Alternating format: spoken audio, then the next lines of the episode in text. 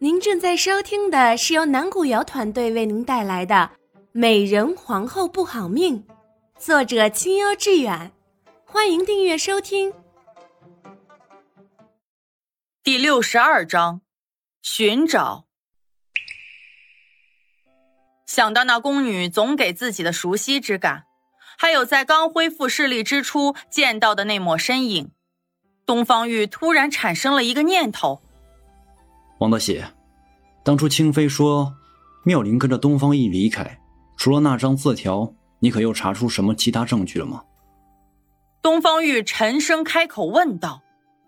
王德喜摇了摇头，奴才也觉得这事儿有点奇怪，还以为是宫中有了八王的人，可是查了许久，也没有查到有什么人跟八王有接触。皇上怎的突然又问此事了呢？你说有没有这种可能？其实妙龄根本从未离开过皇宫，更甚者，他借着这次祭天，跟着朕一起出了宫，阴差阳错之中竟救了朕，怕被朕发现，这才蒙住了面容，扮作了哑巴。东方玉沉声说出了自己心中的猜测。这。这未免太匪夷所思了吧？那灵妃娘娘是自己留书骗您，还是清妃娘娘她？后面的话，王德喜没敢说出来。先不管这些了，咱们速速回去破庙，将那工人面上的帕子取下来，便可以真相大白了。东方玉说着，便迫不及待的调转了马头，快马加鞭的又折了回去。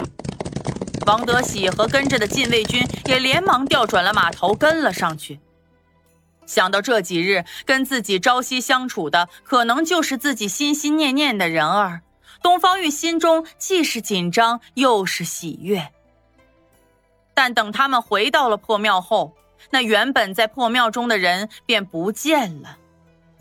皇上，许是您太思念灵妃娘娘了吧？这才有了这种错觉，不如咱们还是赶紧回宫去吧。王德喜观察着他脸上的表情，小心翼翼的说道。东方玉摇了摇头，沉声说道：“找，你带人以这破庙为中心，四面八方的仔细找找。她不过是一名弱女子，凭着双脚也走不了多远，仔细找找，定能找到。”这是他好不容易看到的希望，怎么能让他就这样放弃了呢？可是皇上，万一叛军来了？王德喜犹豫的嗫嚅着：“不要再多说了，朕让你带人去找，你便赶紧去找就是。”不等他说完，东方玉便打断了他，厉声说道：“见皇上很少这样发怒，王德喜也不敢再劝。”只得吩咐着跟来的禁卫军四下散开，找了起来。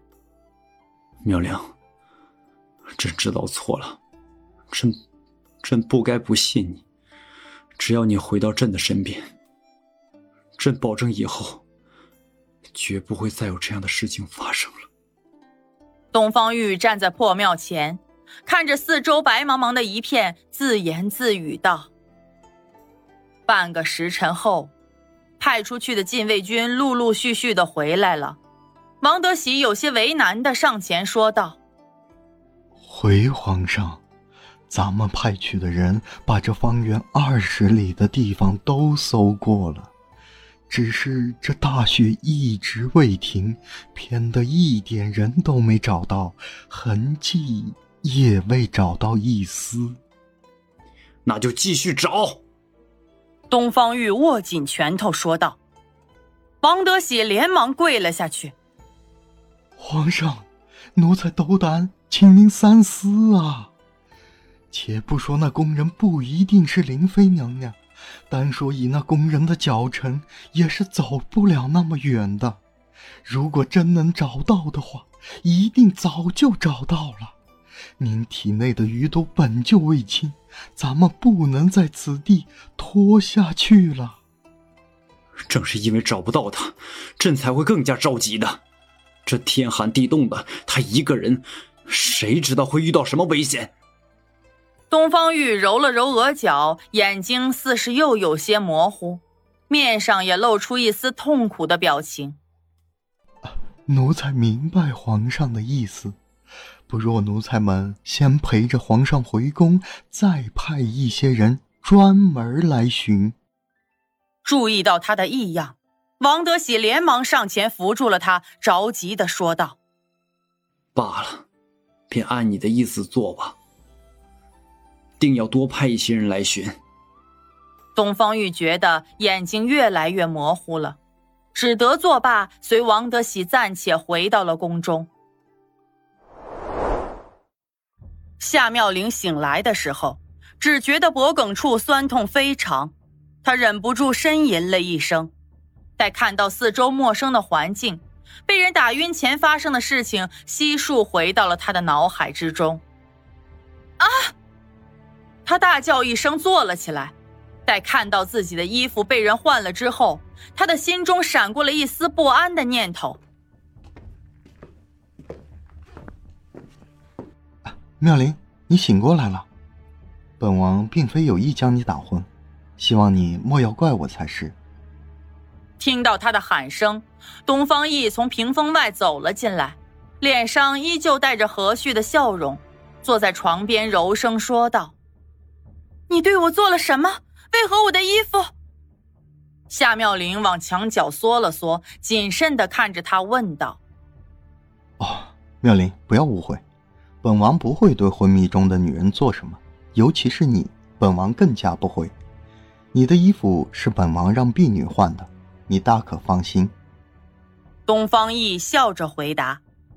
听了他的话，夏妙玲才略略的将心放下去了一些，半晌后缓缓开口道。王爷若真想让妙龄放心，不若将妙龄放走吧。东方奕脸上的笑容顿了顿，你又说傻话了。本王已经跟你说过了，本王要迎娶你为王妃，将来本王将这天下夺下来，你便是皇后了。王妃也好，皇后也好，你都是要跟在本王身边的，怎么能离开呢？王爷，妙龄也说过，妙龄并不想嫁给王爷，对王爷也从来没有过超出朋友情谊之外的感情，请王爷不要在妙龄身上浪费时间了。夏妙龄说着，便从床角走了下来，欠了欠身，径自跪了下去。本王知道，你之前被东方玉伤到过，一时半会儿接受不了新的感情，但是本王跟他不一样。本王可以为你把府中的女子全部遣走，将来宫中也可以只有你一个。东方一说着，连忙上前几步，想将他扶起来，却被他躲了开来。王爷的心，妙龄知道，但是妙龄真的不能接受王爷，还是请王爷让妙龄离开。东方一脸上的笑容彻底消失了。他就这样看着跪在地上的夏妙玲，良久之后，方才问道：“你为何不能尝试跟本王在一起？本王到底哪里不如那个人？”夏妙玲怔了怔，抬起头看着他说道：“王爷一定从未真正爱过一个人。一旦您真正爱上一个人，根本就不会在乎他哪里好，哪里不好。”妙龄爱的人自始至终都是皇上，这无关乎王爷哪里好不好。说完，他的嘴角带上了淡淡的笑意，这是他第一次直面自己的内心，说出来后感觉竟是甚好。